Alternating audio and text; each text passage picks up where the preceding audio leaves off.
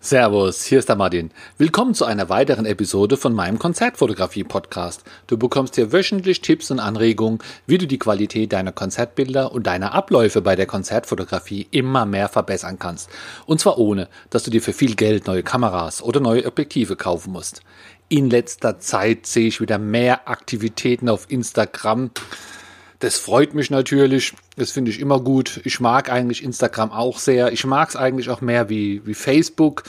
Äh, Gerade für uns Fotografen oder Konzertfotografen. Wir haben ja Unmengen von Bilder und da ist es natürlich eine tolle Sache. Aber ja, nur Bilder posten ist natürlich gut, aber du solltest auch schauen, dass dein Profil schön ist. Und da wollte ich dir einfach mal so ein paar Tipps mitgeben, auf was du da achten solltest. Die Tipps sind jetzt hier auch äh, häufig meine persönliche Meinung, aber wenn man mal guckt auf großen Kanälen, die machen das ja auch so irgendwie. Das erste zum Beispiel dein Profilbild. Ja, du kannst ja bei deinem Instagram-Profil auch ein Profilbild hinterlegen. Das wird dann automatisch so, so rund gemacht. Und hier würde ich jetzt kein Konzertfoto nehmen und kein Logo nehmen. Ja, ein Konzertfoto, das ist viel zu klein. Du erkennst dann gar nicht, was, was da los ist. Ja, und das Logo von dir, ja, machen wir uns nichts vor.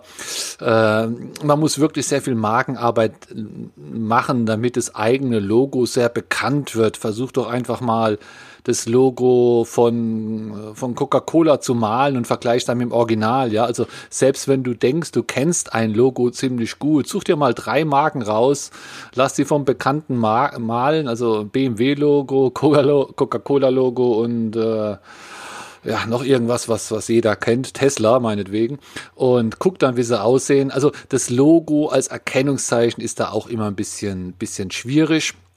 Nimm einfach ein Bild von dir, gerade jetzt auch bei Instagram, das ist ja auch hier Social Network, du redest ja mit anderen Leuten, äh, es kommt da auch ein bisschen auf dich an, auf dich als Person, gerade der Konzertfotografie, viele Bilder, wo die Leute machen, sind natürlich sehr ähnlich und da kannst du natürlich Persönlichkeit mit reinbringen und wo klappt es besser als beim Foto.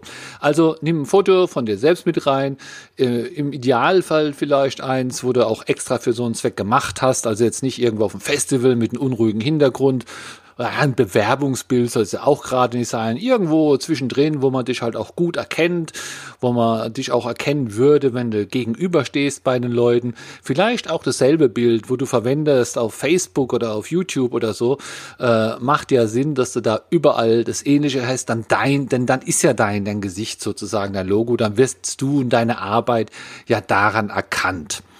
Und Achtung, es ist halt recht klein, die ganze Geschichte. Ne? Also hier musst du schon gucken, dass man eins hat, wo von der Qualität okay ist, wo man das alles ganz gut erkennt.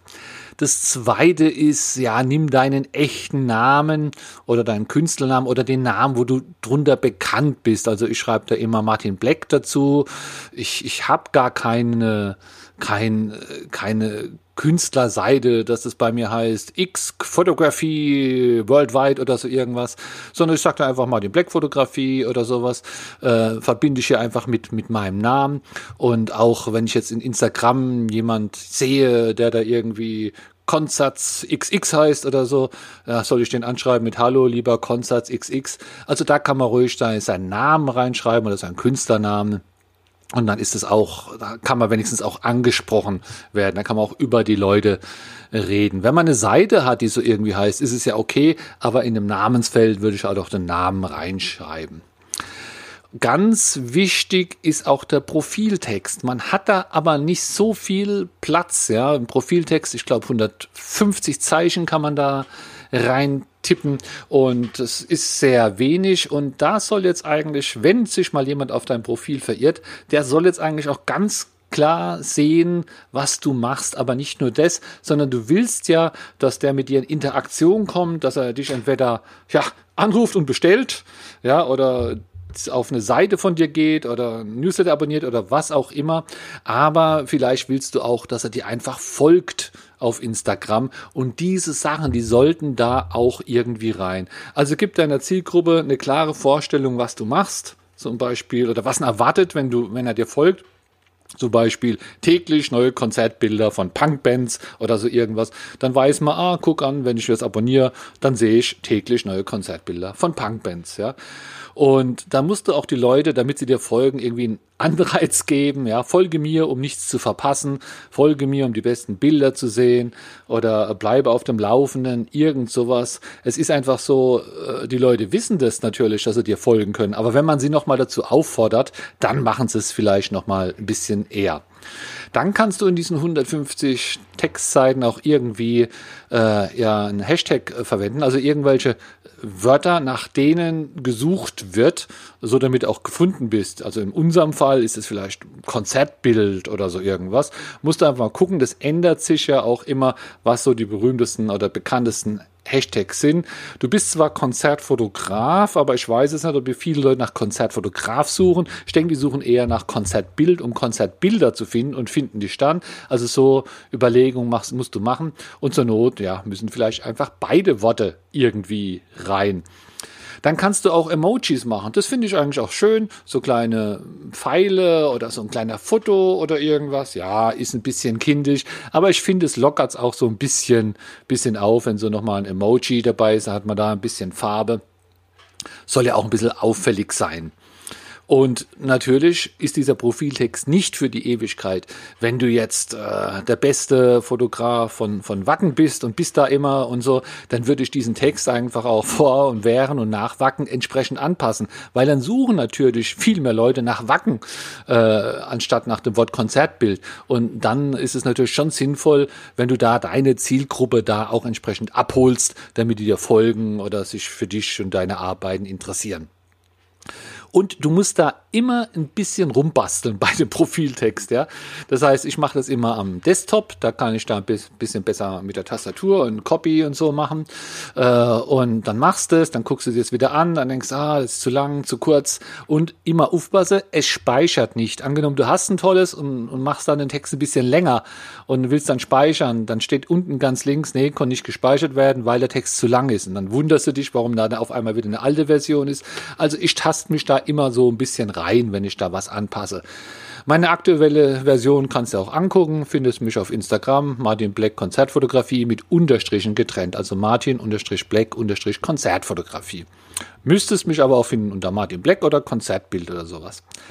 Und äh, der letzte Tipp ist, ja, man kann ja auch einen Link, einen einzigen im Profil reinschreiben, der die Interessenten irgendwo wohin leitet. Jetzt musst du überlegen, was du da machst. Entweder ist es dein, dein bestes Produkt oder das, was du da jetzt am besten anpreist. Also es ist halt nur ein, dann kann man nur eins machen. Also wenn du jetzt gerade neues, neues Buch rausbringst, dann kannst du dann natürlich direkt auf die Amazon-Seite verlinken, wo dieses Buch zu kaufen ist. Aber wenn du viele gleiche Sachen hast, wo nicht richtig weißt, was will denn der Kunde jetzt oder was kann ich dem anbieten? Bei mir ist es so, ich kann ein paar kostenlose Files anbieten, vielleicht will er ein Hörbuch, vielleicht will er einen Kurs besuchen, vielleicht will er meine Facebook-Adresse. Also man bräuchte dann einfach mehrere Links und dann gibt es ja so Tools, äh, wo man den Link drückt und dann kommt man auf eine, ich sage eine Link-Landing-Page, wo dann einfach alle Links von dir stehen. Also wenn du bei mir den Link drückst, dann kommst du auf eine Seite, da stehen dann 10, 15 Links, wo dich halt zum Hörbuch oder zu dem oder zu jedem einfach weiterlinken, weil man halt nur eins dort hinterlegen kann. Wenn du keine Möglichkeit hast, selbst so eine Landing-Page zu bauen oder das auf deiner Webseite oder so zu machen, dann gibt es Tools wie zum Beispiel Linktree, das habe ich früher auch verwendet. Das geht äh, kostenlos für in der Grundausführung. Das ist auch ganz okay und es sieht auch gut aus. Und dann kannst du da mehrere Links hinterlassen. Und äh, noch ein letzter Tipp, du musst ja nicht alles äh, selbst erfinden. Guck dir einfach mal die, die Profile an von irgendwelchen, sag mal, ja, Influencern oder bekannten Persönlichkeiten. Ist egal, aus welcher Branche, ob das jetzt Konzert ist oder oder Sport oder Beauty oder was auch immer. Und guck dir die einfach mal an und schau mal, äh, wie die es machen. Und ja, die müssen es ja können. Und so ähnlich kannst du es ja dann einfach auch machen. Immer mal wieder gucken, ob die was ändern, weil dann hat sich wahrscheinlich irgendwas wieder geändert. Und äh, ja, dann hast du jetzt auch mal zu tun, das Profil entsprechend anzupassen. Und ja, dann freue ich mich auf schöne Profile und neue Instagram-Freunde.